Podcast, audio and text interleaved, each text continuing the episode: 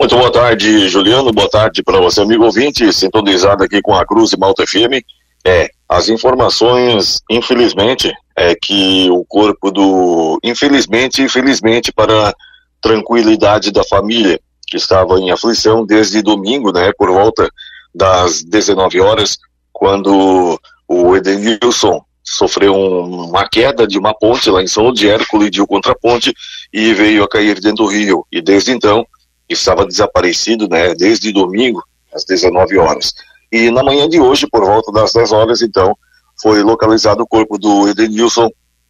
é, 5 metros, mais ou menos, conforme informações da, da família, do próprio irmão dele, que esteve no local também, né, é, e do, da família familiares também, que 5 metros após ele, a queda que ele sofreu, né, é, foi então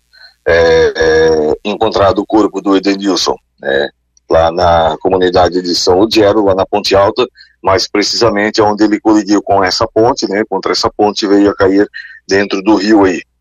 Então, o Edenilson, que era residente na comunidade da Rocinha, né, a gente esteve por lá também, nossa reportagem na noite de ontem, conversando com a família, com o irmão, com familiares que estiveram no local, né, inclusive estavam também é, realizando buscas no, sobre, né, para encontrar o corpo do Edenilson e na manhã de hoje, então, por volta das 10 horas da manhã, foi localizado, então, lá na comunidade de Ponte Alta, 5 metros próximos da onde houve a queda, o acidente, onde o Edenilson, o Edenilson caiu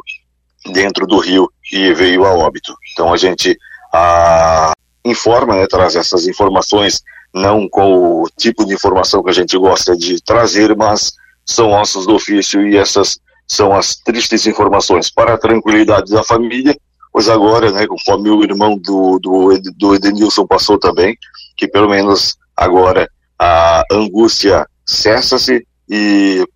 pode sim é, ofertar um enterro e um velório para o Edenilson. As informações aqui da comunidade da Rocinha para o Cruz de Malto Notícias, segunda edição, repórter Ney Bordignon.